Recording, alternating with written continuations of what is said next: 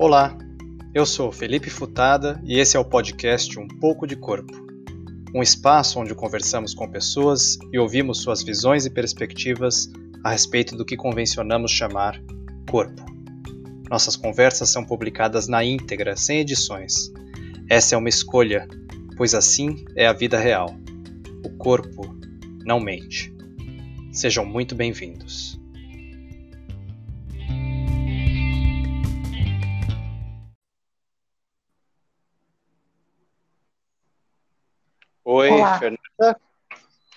Oi, Tudo bem? Tudo bem? Olha só, não é que funciona mesmo? Funciona, essas tecnologias são incríveis, garota. E tudo bem? Que maravilha. Tudo bem, Obrigado por você? topar. Tudo bem, obrigado por topar aí esse bate-papo meio improvisado. É, queria que Imagina, eu você, que agradeço. queria que você se apresentasse para a gente começar. Bom, eu sou a Fernanda Dumbra, eu sou atriz, sou diretora de teatro, sou roteirista e costumo dizer que sou é, uma dançarina, porque eu faço aula de dança há muito tempo, mas é como uma- eu sou uma atriz que dança, né? Porque eu danço com bailarinos de verdade. Então eu costumo dizer que eu sei o que é um bailarino de verdade e eu não sou uma. Eu sou uma bailarina de mentira. Mas eu acho que é melhor ser uma bailarina de mentira do que não ser nada. Maravilha. Mas é isso. Fernanda, então, do ponto de vista dessas coisas todas que você faz, você acha que você tem um conceito seu do que é o corpo? Sim, porque, sobretudo com, é, pelo fato de ser atriz. Na verdade, isso escorrega para todas as outras atividades, né? Como diretora de teatro, como vocalista de banda, como roteirista. Por quê? Porque o corpo da atriz, ele é de fato o seu instrumento de criação. Né? Então, quanto mais recursos ele tiver, maior vai ser o poder de criação dessa artista. Então, na verdade, a minha pesquisa ligada ao corpo, ela vem muito antes e muito além de uma questão estética, mas sim de uma questão criativa, né? De me colocar em cena e fazer desse corpo que eu tenho a potência máxima de criação que eu puder. Então, ele é muito importante, na verdade, ele é a coisa mais importante que existe na minha profissão. E você começou na atuação, no teatro, você faz várias coisas com o corpo. Eu imagino que tudo tem a ver um pouco com essa coisa da performance, estar no palco, seja dançando, tudo bem que não é como uma bailarina profissional, como você bem colocou, mas atuando ou como aí à frente de uma banda de rock maravilhosa, por sinal. Você acha que teve alguma coisa que começou antes? Olha, eu sempre fui, é, graças a Deus, eu sou uma criança nascida nos anos 70, no interior do estado, numa cidade que, à época, é, ainda era uma São José do Rio Preto. E por ser moradora de vila, né, morava na Vila Ercília, eu era uma criança, eu fui uma criança extremamente livre do ponto de vista das brincadeiras, do ponto de vista de, de corporal mesmo, assim, né, de, de ficar brincando ah, na rua até tarde da noite, assim, tinha, a gente tinha essa possibilidade lá. Então, eu costumo dizer que eu tenho um corpo muito forte que vem de uma molecagem infantil, né? Essa coisa de realmente subir em árvore, ficar muitas horas andando de bicicleta, brincar durante muitas horas na rua, de mãe da rua, pega-pega, esconde-esconde, tudo que tem a ver com, com movimento, com andava de patins, né? Essa coisa. Então, é, quando eu vou, quando eu chego no, no teatro com 15 anos, é, eu tenho um corpo é, engraçado. Eu nunca fui muito boa, eu nunca fui uma, uma boa aluna de educação física ou mesmo uma boa aluna no balé. Eu sempre tive um, um- pequeno problema de insubordinação, né? Isso foi uma coisa que me atrapalhou um pouco na infância. Mas quando eu chego aos 15 anos para começar a fazer teatro, eu tenho um corpo que ele tem uma força, né? E aí ele tem o quê? Uma força bruta, que eu tive que ir lapidando depois de um tempo. Adriana Greck, que é uma professora de dança que me deu aula durante muitos anos, ela sempre dava uma avisada nas outras pessoas assim, gente, cuidado com a Fê, ela é forte. Porque eu não tinha muita noção assim, né, de pegada, de empurrar, de puxar. Sempre uma pessoa muito forte assim, mesmo, né, de, de- pela vida, assim, a vida me fez ter força física. Então, quando eu chego no teatro, é esse corpo que eu tenho, um corpo bruto a ser trabalhado. E é esse corpo que eu, ao longo dos anos, venho trabalhando. Né? Sim, muito legal. Né? Eu gostei de você falar do lance da insubordinação, porque muita gente acha que para ter alguma conexão com o corpo precisa ter adorado a educação física, e é muito pelo contrário. Muitas vezes o desejo verde estar insatisfeito com o jeito que a educação física era feita nas escolas, né? principalmente, enfim, 70 e 80, talvez até hoje a educação física deixa muito a desejar nas escolas. E digo com lugar de fala, porque estou lá. Agora. Eu sei. Fernanda, o rock é um jeito de usar o corpo? O rock é um jeito de usar o corpo. O problema é que existe uma existe uma questão aí no que eu chamo de exibição. Hum. Essa palavra exibição, ela foi muito massacrada, né? Então ela, ela, ela foi associada a coisas muito bobas, assim como, ah, ela é exibida, ai, a pessoa fica se exibindo. Então ela ganhou uma conotação negativa, quando não é, na verdade, né? Eu falo sempre para os atores quando eu dirijo, eu falo assim, estar, estar no palco é estar se exibindo, você tem que aprender a se exibir. Você tem que ter coragem, sabedoria e, e criação, né? E criatividade, perdão, para se exibir. No rock é a mesma coisa, quando você está ali na, né, cantando, você é vocalista da banda, você está se exibindo, então você vai ter que. E tudo é uma escolha, né? O maior elogio que eu já recebi ligado à minha performance como cantora foi é, de um amigo meu, o Paulo, que é baterista, Paulo Rezende. Ele me disse assim: Fernanda, quando você canta, a gente percebe, é, você é muito sexy, não porque você se mostra sexy, mas porque a gente percebe que você gosta de sexo. Falei, nossa, cara, você entende tudo. Porque Adorei. o rock, é, o, o, rock, ele tem um pouco essa coisa que eu acho bem babaca, que essa coisa serviu de você estar tá ali, da, da, de associar ainda o vocal da mulher a uma coisa de ah, de gostosinha, de exibição sexual, assim, sabe, para o, para homem ver, para o homem hétero, cis, branco, lá, blá, ou mesmo negro, o homem, sabe assim, porque o machismo é muito pesado no rock, muito, muito pesado. Uhum. E eu me recuso terminantemente a servir qualquer pessoa que seja, homem, mulher, criança, qualquer coisa. Não estou, não vir, não vim ao planeta Terra para servir ninguém, nem do, sabe, nem do ponto de vista da masturbação. Se vira, colega. Perfeito, maravilhoso. e agora é legal porque na verdade a sua banda também tem um pé no blues, né? É um blues rock talvez. E no blues, que inclusive está ali na concepção do rock, a gente tem expoentes incríveis de mulheres, né, cantando que não tinha a menor possibilidade de estarem servindo a qualquer pessoa, né? Eu acho que isso também é uma Exatamente, né? É, o que interessa nessa história é a música, sabe? E a beleza física, e a beleza sua também, das suas escolhas, né? Da roupa que você quer pôr, o cabelo que você quer colocar. A tua figura também conta muita coisa, né? O teu corpo ali em cena, o que você decidiu vestir, o que você decidiu cantar, também conta muito. Então, e, e essas mulheres têm uma relação muito mais forte com a música do que com a exibição, que é uma coisa que muitas vezes a gente não vê em outras cantoras, né? Que elas têm muito, uma coisa muito mais ligada a uma, uma, uma má exibição, né? Tal eu aqui usando a palavra exibição de uma maneira negativa, como eu já disse que ela acontecia. Mas, assim, as pessoas é, têm uma relação muito mais forte com a música do que do que com outra coisa. Isso é uma característica forte, né? Na música das cantoras negras, do blues, principalmente, né? As, as norte-americanas, quando eu fiz aquele espetáculo Negra, que era só, onde eu cantava só música de cantoras é, negras dos Estados Unidos, era uma coisa maravilhosa. A pesquisa foi muito legal, né? Pesquisar como essas mulheres, qual a relação que essas mulheres tinham com a música. Uma coisa impressionante.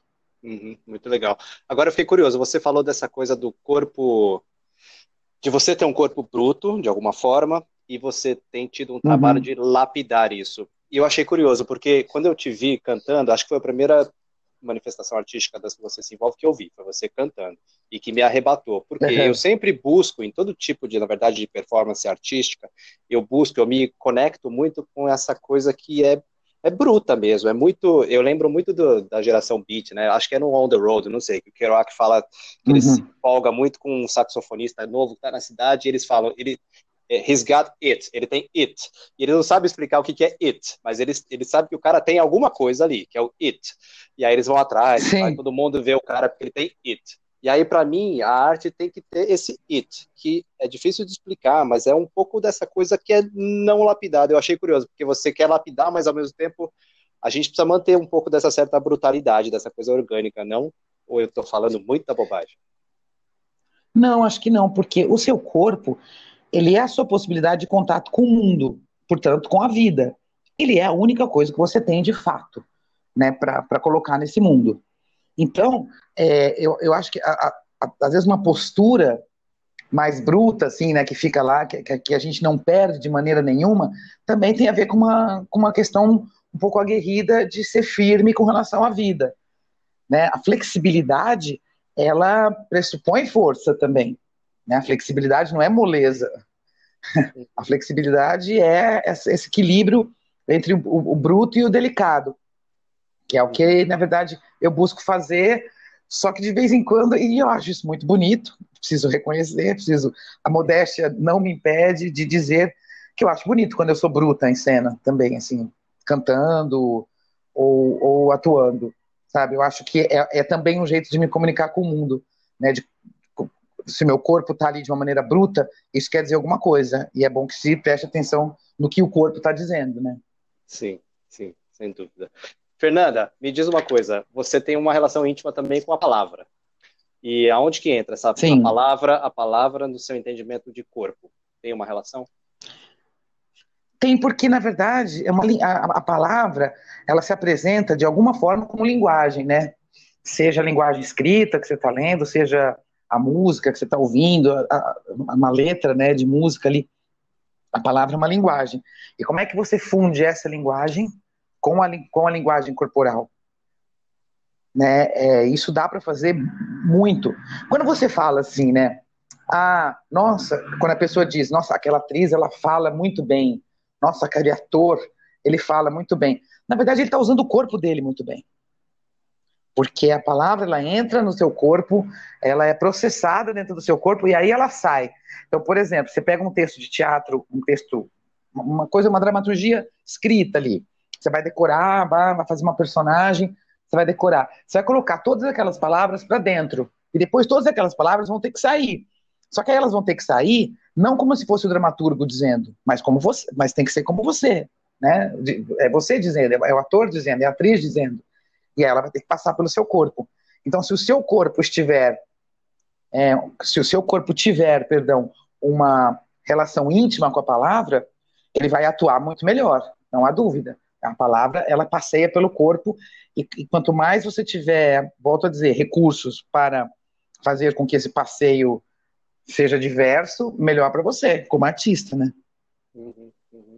E para além das coisas que você mesmo escreve, você tem, sabe dizer, alguma referência de dramaturgia, de texto, de obra que você sente que o seu corpo tem mais prazer de pronunciar? Olha. Alguma coisa? Não, viu? Se eu, se eu, se eu pudesse dizer assim, uma coisa que eu acho que eu gosto muito de fazer, é teatro naturalista. Eu gosto mesmo, assim, sabe? De ter uma coisa. Quando eu falo teatro naturalista, não é um naturalismo ligado a, uma coisa, a, a, TV ou ao cinema, onde o copo é o copo, o sofá é o sofá. Mas, sabe, é, é essa coisa hum, que o teatro é, de você estar de fato fingindo é, ali, assim, é, produzindo ficção de um jeito mais, é, mais naturalista mesmo, assim, é isso que eu quero dizer. A palavra, eu estou tentando fugir dessa palavra, mas não estou uhum. Conseguindo. A gente é vizinho, não sei se você está na sua casa, mas tem alguém gritando no meio da rua, tá bem louco isso. Tá vendo? É, não, o meu prédio é pro outro lado, eu não estou ouvindo, não. O meu apartamento. legal, muito bom. Você tem feito alguma coisa especial nesse momento louco que a gente está vivendo de pandemia? com relação a cuidar Cara, do corpo, ou práticas, exercícios? Que mais? Ó, eu tenho feito pilates, né, que eu, que eu já fazia e eu mantive fazendo é, pelo Zoom online, né? Tenho caminhado bem cedo, eu gosto de caminhar, ainda quando, né, as ruas ainda estão vazias e você não, tá, não, não tem contato com nenhuma aglomeração. Agora, andei, andei uh, relaxando bastante com relação à bebida, comida. Por quê? porque, de uma certa forma, pela, pelo confinamento, cozinhar virou uma, virou uma atividade mais interessante. Não é à toa que esse monte de gente está cozinhando, não é à toa. É porque cozinhar demora, leva um tempo, você se distrai, você tem que gastar o seu tempo com alguma coisa. Por exemplo, a minha vida, ela foi totalmente é, brecada pela pandemia. né? Porque eu moro sozinha, mas eu não sou uma pessoa sozinha. Eu sou uma pessoa extremamente sociável, cheia, cheia de trabalho, cheia de amigos. Eu vou no ensaio da banda, eu vou no ensaio do teatro, eu vou em reunião de roteiro, eu faço aula, eu vou ao cinema, eu vou ao teatro, eu vou numa, num bar, eu vou numa festa, eu vou num debate, eu vou num lançamento de livro. Eu fico o tempo todo frequentando lugares onde tem muita gente. Com a pandemia, eu simplesmente não vou mais a lugar nenhum. Então, o meu corpo sentiu demais isso. Outro dia eu estava com dores no corpo assim, e eu vou te dizer, é falta de andar de ônibus.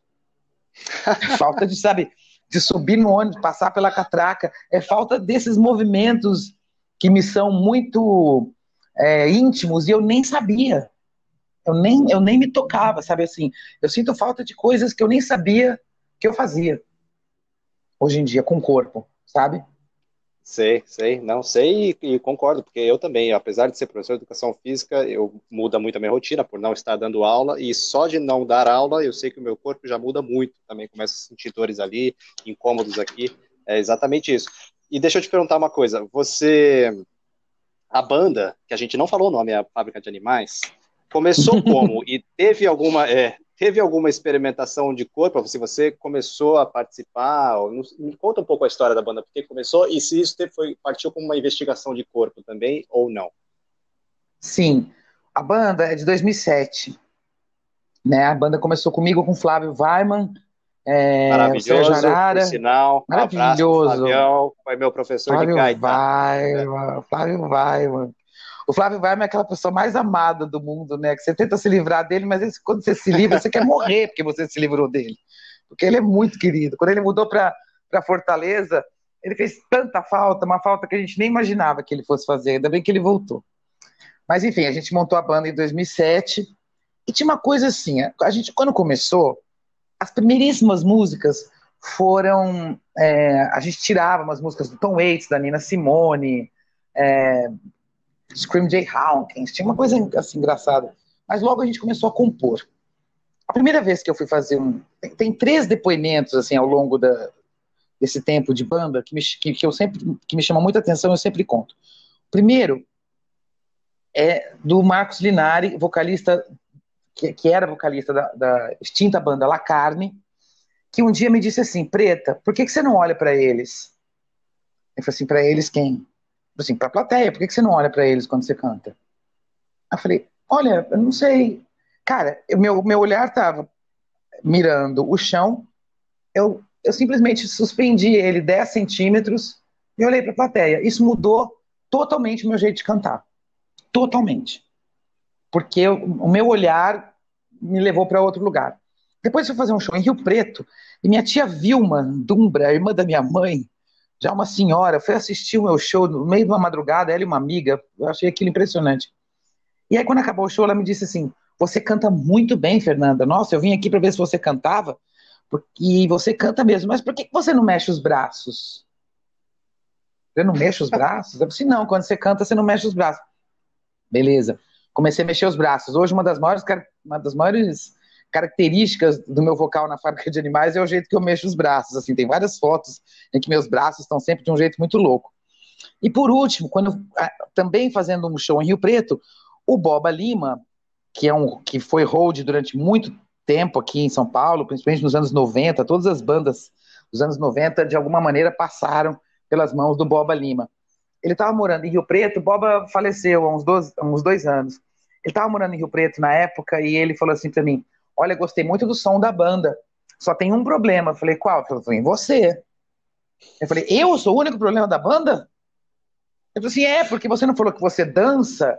Ai, que toda hora você fala que você dança, que você dança. Por que, que você não dança no show?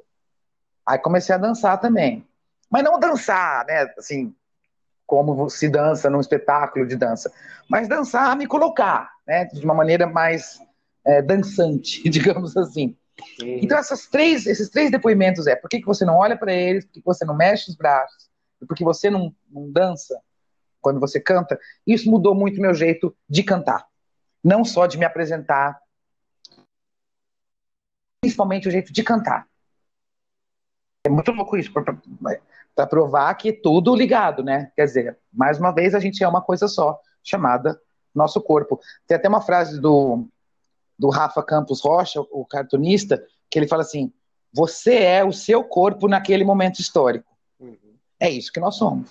Uhum. Né? Hoje nós somos o quê? O Felipe, a Fernanda, nós somos o nosso corpo nesse momento histórico, que inclui tudo: pandemia, né, governos absurdos e tudo mais. Uhum. É isso que nós somos. Sim, estava é, falando outro dia, inclusive, com o Alan, que é historiador, ele falou que a gente é tanto né, criador de história quanto o resultado da história que nos, nos cerca. É bem por aí. Pois é. é. Agora me diz uma coisa: você tem uma referência uh, de mulher que canta que você se identifica mais? Tenho. Tenho. A, a Bette Davis é uma cantora homônima, atriz, mas não é atriz. Uhum. A Bette Davis foi casada com Miles Davis. Daí vem o sobrenome Davis. Né? E ela foi uma mulher que foi uma grande cantora é, nos anos 70, é, 60, 70, mas principalmente 70, e ela tinha uma postura extremamente insubordinada, né? Que é, que é a postura que eu mais gosto, que é, que é a única postura que eu acho que presta nesse mundo, é a postura da insubordinação. Você fazer exatamente o que você quer, e se isso coincidir com o que as pessoas querem, coincidência. Se não coincidir, uhum. azar. Ela tinha uma coisa que até tem um documentário muito lindo dela. É, é difícil ter algum registro dela, porque ela desapareceu. Ela não está morta, mas ela está desaparecida. E aí tem um documentário dela em que ela fala que quando ela é, ela estava se posicionando, assim, crescendo como cantora, a carreira dela se firmando, a Bette Davis ela tinha uma coisa de usar uns shorts muito curtos, umas botas é, muito altas, assim, tal. E as mulheres negras naquela época estavam tentando se mostrar mais sérias, hum. com vestidos longos, com não sei o quê, sabe? Quase que para mostrar, tipo assim, não, nós não somos objetos sexuais, né? Num movimento assim de. de é, ah, de conter um pouco uma imagem da mulher negra, né, uhum. que era um pouco mais comum, assim, né, mais vulgar, vulgar não no sentido moral, mas de quantidade, assim, todo mundo achava isso, né? Ah, as mulheres negras são as mais sexys porque então, então elas são gostosas e pronto. Não, nós somos bem mais do que isso. Inclusive isso, meu, meus amores, sabe assim? É. E era isso que a Bette Davis queria dizer, que ela era uma grande cantora e é uma grande cantora, uma grande compositora e também uma mulher extremamente gostosa e linda, maravilhosa, incrivelmente maravilhosa. Eu gosto muito da Tina Turner, também acho o vocal dela é, me influencia imensamente. Nas brasileiras, eu sou completamente apaixonada pela Marina Lima. Né? Eu cresci ouvindo Marina Lima. Eu acho que Marina Lima, a nossa grande cantora pop, sabe? E, e, ah, e as meninas aí todas, a Cássia Heller, a, a, a, e das mais novas, quem eu gosto demais é Tulipa Ruiz, a Bluebell. Eu acho a Bluebell, assim, uma coisa absolutamente encantadora. Né? Vanessa Bumage, Luísa Ribeiro. É, tem várias meninas hoje em dia também que eu sou é, muito fã delas mas como influência assim das mais antigas, a Tina Turner, a Bette Davis, a Alcione. e assim, é, que eu gosto mais, e Rita Lee, eu gostava, eu era criança, né, gostava de dublar Rita Lee, essas coisas, tinha essa, essa loucurinha. Show. É, não, porque eu fiquei, eu perguntei exatamente por isso, porque eu acho que várias das referências que você tem e da banda tem também são cantoras. Eu fiquei pensando aqui na Coco Taylor, a última vez que eu te ouvi, você cantou a Wang oh, Doodle, aí eu pensei na Coco Taylor, que era uma que arrebentava no, na questão da insubordinação né, e do empoderamento, e sem fazer uma vírgula da, de sexualidade, não tinha uma intenção assim, né, de a coisa do sex appeal. Tinha Maravilhosa, Coco é, Taylor. É. Muito legal. Incrível, amo demais. Fê, eu não entrevistei nenhuma cantora e nenhum cantor aqui. Quer cantar alguma coisa, a capela? Pra gente. Nossa, é rouca do jeito que eu tô. Eu, eu queria, adoro. Então, antes eu... de cantar, eu queria. Tá, vai, vai, desculpa. Diga. Não, eu, pode falar. Eu ia falar que eu, eu adoro pneumonia. Ah, podemos fazer uma, uma, uma sessão de pneumonia. Eu só queria falar, antes de, de, de cantar. Vai lá que quando a gente combinou de conversar, eu fiquei pensando num dos lugares que eu, que eu gosto, né, assim, qual a relação que eu gosto de ter, que meu corpo tenha. E, a, e, a, e, o lugar que eu, que eu considero o melhor lugar do mundo é o chão. Seja ele o chão de, de onde for. Pode ser da minha casa, da sua casa, de uma praça, de uma praia, de uma sala de dança. Eu acho que afastar-se do chão é o que de mais terrível a idade pode trazer para uma pessoa. Né? Tem até uma porque eu acho assim que a maior vaidade que a gente pode ter é uma relação de intimidade com o chão. Mais do que maquiagem, pele, cabelo. A juventude tá mesmo é na coluna, assim, sabe? Nessa capacidade que a gente tem de ir até o chão e voltar. Uhum. Eu acho que quando a gente vai perdendo essa capacidade, assim, e, e não se importa com isso, a gente está perdendo o interesse pela gente mesmo e aí a gente está perdendo o interesse pela vida. Então, para mim, perder o interesse pelo chão, parar de deitar no chão, parar de sentar no chão, parar de assistir televisão sentado no chão, significa, isso sim, a decrepitude, sabe? Isso pode acontecer aos 20 anos. Não precisa sim, ser aos total. 90, não. É, não, e inclusive os chineses é. falam que a velhice começa pelos pés. Se a gente pensar no homem ereto, eles dizem que a velhice começa pelos pés, é exatamente por isso que você falou, né? É uma grande possibilidade da gente se desconectar com o terreno, com a realidade, que é a verdade, na verdade, e, e começa pelos pés. Os pés começam a não querer mais estar conectados com a terra. E aí, a partir daí, para você desistir de viver, é só um passo. Exatamente. E antes de desistir de viver, a gente passa, as pessoas passam a viver no plano médio, né? Elas saem da cama, se sentam à mesa para tomar um café, da mesa elas vão para o sofá, do sofá elas vão para a cadeira do escritório, elas passam a viver no plano médio. Isso. E aí é só isso que eu gostaria que as pessoas se recusassem a viver no plano médio. Também conhecido como Sabe? home office. Sabe? Então, assim, se eu quisesse, se eu pudesse dar um conselho para as pessoas, eu diria assim: volte para o chão, deite no chão, coma no chão, sente no chão, volte para o chão, de algum jeito. Dê o seu jeito aí de voltar para o chão, que é o seu lugar. Perfeito, muito bom. Olha só, eu falei de cantar, mas você não é obrigado a cantar. Sei que você tá rouca aí, você falou desde o começo. Só se você quiser. mas seria Vou legal. Vou cantar só um pedacinho, então. Eba! Então vai. Atrapalhei seu sábado, eu fui internada no fim de semana. Meio convencida, meio encabulada, com esse papo de ser mano a mana. A gente se perdeu, perdeu o controle, perdeu o juízo e torrou toda a grana. A gente se esqueceu que não é só coração, que o velho pulmão é um puto sacana. Ele cola quando quer, enche d'água se quiser, te bota e te tira da cama sem a menor dó. Não, não fui eu quem escolhi, eu não queria estar aqui. Não, não fui eu quem escolhi, eu não queria estar aqui. Não, não fui eu que escolhi, eu não queria estar aqui. Eu queria descer a Augusta na maior. Uau! É isso. Fê, espero que em breve a gente consiga descer essa Augusta, meu. A gente mora do lado, vamos combinar. Quem sabe um dia. Vamos.